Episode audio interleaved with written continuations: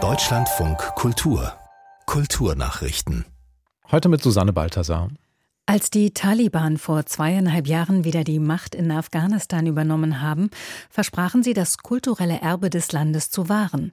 Satellitenbilder einer Forschungsgruppe der Universität von Chicago zeigen aber, dass auch unter den Taliban archäologische Stätten geplündert werden.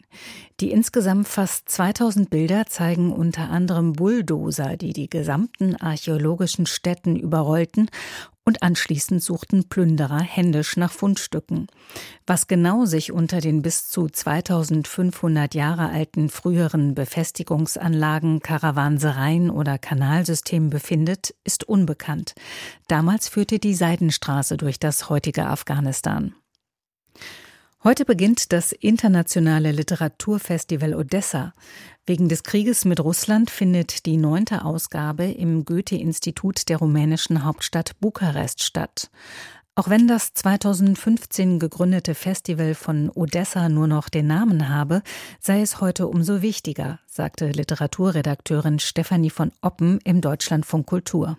Gerade wegen des Krieges wollen sie ein Zeichen setzen gegen den Krieg und sie wollen natürlich eine Gelegenheit geben, Autorinnen und Autoren aus der Ukraine, aus der Region und das Schwarze Meer, auch aus Deutschland und anderen westeuropäischen Ländern, sich trotzdem zu treffen und eben möglichst im Osten Europas.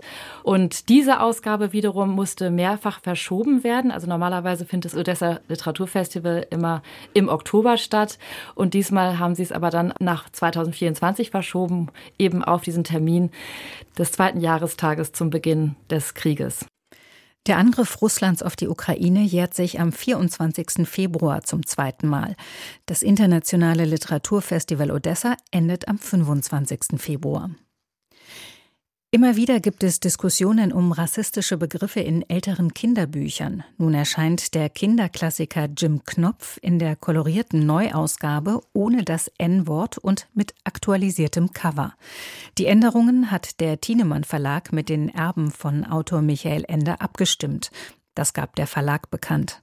Man habe sich für die Streichung der Begriffe entschieden, damit sie nicht in den Alltagswortschatz von Kindern übergingen. Auch die stereotype Darstellung von schwarzer Haut und dicken rosafarbenen Lippen ist auf dem Cover überarbeitet worden.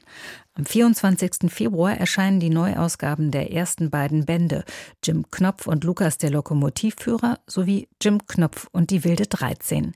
Michael Ende begann seine Kinderbuchreihe Anfang der 60er Jahre.